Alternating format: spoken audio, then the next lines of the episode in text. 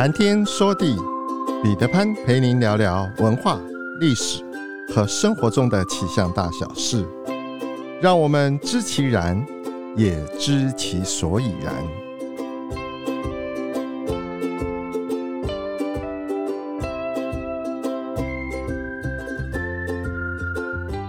谈天说地，潘大刚空中与您相会。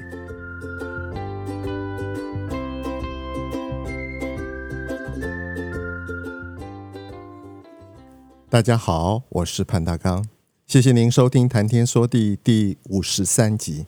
这两周阳明山上持续的都在降雨，天气又冷又湿，清风和枫香树好像是在赶场一样的在改变颜色。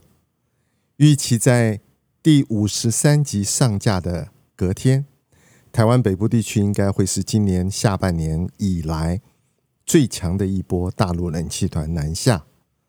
阳明山上的温度肯定会掉到摄氏十度以下。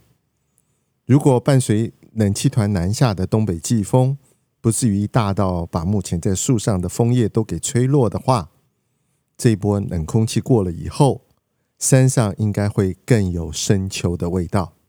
黄色的枫香和换上红衣的清风，会给山上的景色添色的更多彩多姿。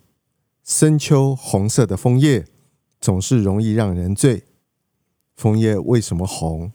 为谁而红？又如何而红？在西元一九七八年那一年，刘家昌曾经作词作曲了一首《秋诗翩翩》，他的歌词是这样的：深秋枫又红，秋去留残梦，我心付诸于流水。恰似落叶然飘零，转眼之间，白雪遮晴空，寒风袭严冬。莫待樱花盛开春来，再踏雪寻芳踪。还记得那一年，也是我离开屏东到桃园读中正理工学院的那一年。一转眼，竟然快过了四十五个年头。最近收到大同国中邀请返校参加五十四周年的校庆，忽然想起了唐朝贺知章的那一首诗：“少小离家老大回，乡音无改鬓毛衰。儿童相见不相识，笑问客从何处来。”士林官邸每一年大约也是在这个时候会推出菊花展。这个时节好像和李清照深秋思乡愁的心情相互呼应。李清照在他的词中写道：“寒日萧萧上锁窗，梧桐应恨夜来霜。酒阑更喜团茶苦，梦断偏遗瑞脑香。秋已尽，日犹长，众喧怀远更凄凉。”不如随份尊前醉，莫负东篱菊蕊黄。不知道先总统蒋公生前如果见到官邸满园的菊花盛开，能不能也有采菊东篱下，悠然见南山的优雅？有这么一个神话，传说黄帝沙蚩尤，血染枫叶而变红。《山海经》中记载，黄帝沙蚩尤于骊山。离是黎明的黎，黄帝沙蚩尤于骊山，弃其界，化为枫树。黄帝为民除害，在骊山杀了蚩尤，宝刀被鲜红染红。皇帝将宝刀插入泥土中，忽然之间就变成了一棵枫树，从此枫叶就有了血染的颜色。宋代诗人杨万里在《红叶》的诗中写道：“晓风一夜偷天酒，却请孤松掩醉客。”在杨万里的心里，枫叶竟然是偷喝了天酒才被染红的。当然，这只是神话传说，或者是诗人的遐想。枫叶染红的这种类似传说，在少数民族苗族和瑶族部落里。至今仍然流传着远古时代的一个故事：皇帝轩辕氏和战神蚩尤曾经在那一年的十月下旬，大战于逐鹿，战神蚩尤被俘，被皇帝捆绑在枫树，饱受酷刑，鲜血染红了树叶，所以从那以后，枫树树叶每到十月就红了，因此才发展出枫树红与蚩尤血的传说。在贵州东南苗族的古歌中间，有一首叫做《枫木歌》，歌词的意思就是把蚩尤当成苗族的始祖来看待与怀念的。除了枫树红与蚩尤血这个传说之外，苗族还流传着每一年在冬至的前十八天开始，蚩尤的血就会慢慢的逐渐染红枫树。算算这个说法的日子，今年不正好就是在阳历的十二月初吗？其实枫叶呈现绿色、泛黄、变红，甚至于发紫，都是植物生长过程的一种自然现象，与植物体内含有的天然色素是有关的。万物生长，无论枫树还是其他植物，在它们的细胞内部都含有多种的色素。有叶绿素，有类胡萝卜素，类胡萝卜素还包括了胡萝卜素和叶黄素，还有花青素等等。在自然界的植物中，天然色素就多达数百种。植物的果实或者是叶子的色彩变化，实质上就是它体内的某种特定色素占了上风。比如说，当红色素强势的时候，番茄就变成红色，叶黄素显现，柑橘的皮就会变黄，花青素主导，它就会促使茄子呈现紫色等等。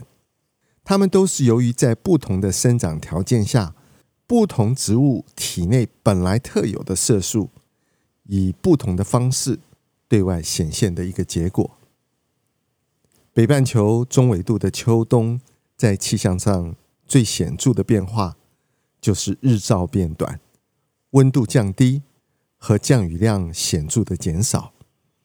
落叶植物对于这种季节的转变十分的敏锐，在春夏季时分，万物生机盎然，植物透过光合作用制造成长所需要的养分。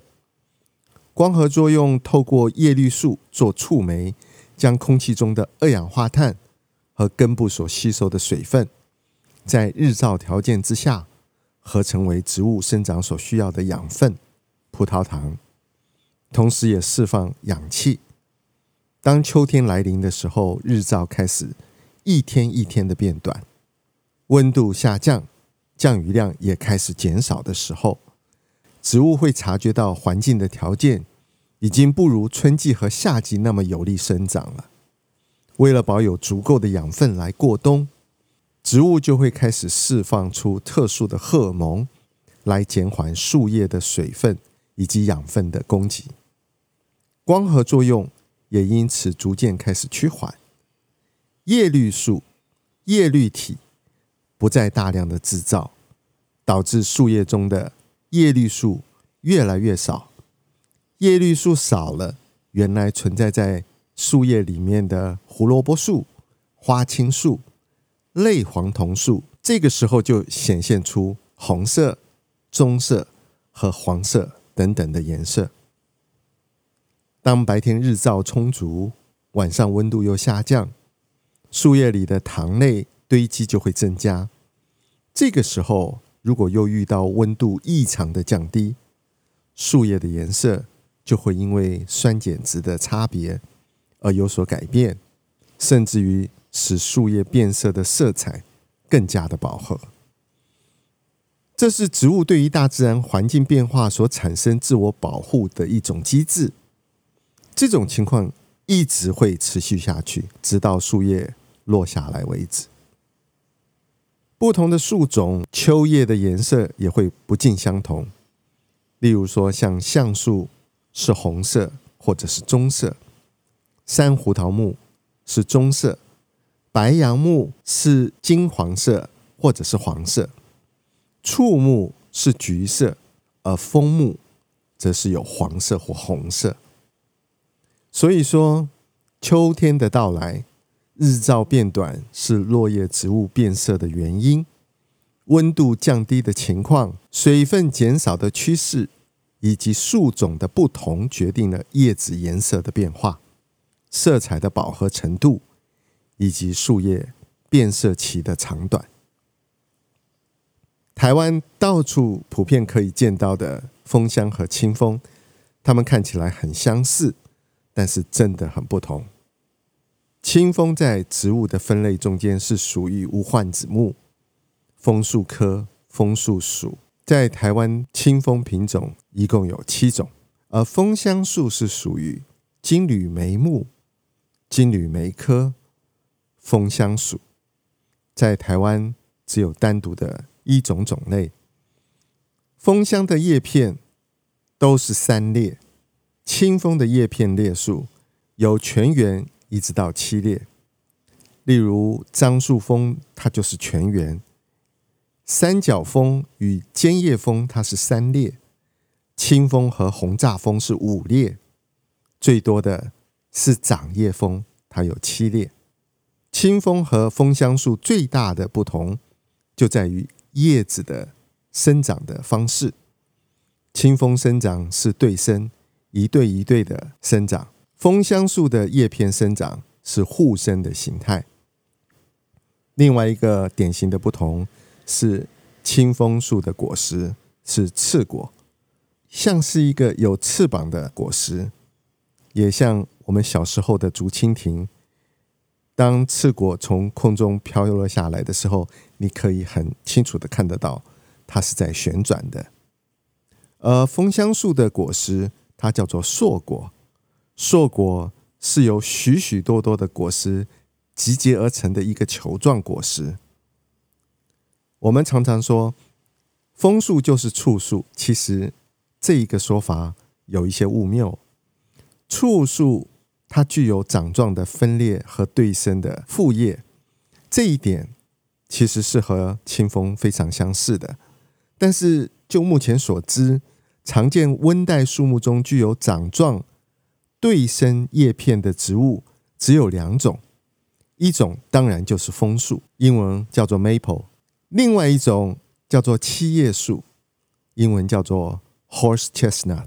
簇树其实就是在指七叶树 horse chestnut，真正漂亮的红叶其实是枫树，簇树只是对枫树的一个错误的名词。台湾原产的枫香就是枫香，不能误称为风。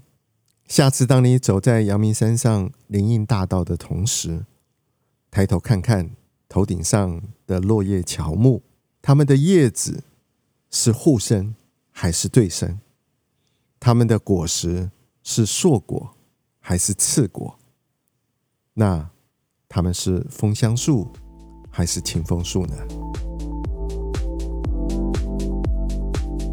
苍穹浩瀚，气象万千，月运而风，础润而雨，见微知著。谈天说地，和您分享文化、历史和生活中的气象大小事，让天有不测风云不再是借口，让天气不再是行动的阻力，而是生活中的助力。想要知道更多，我们下次再会。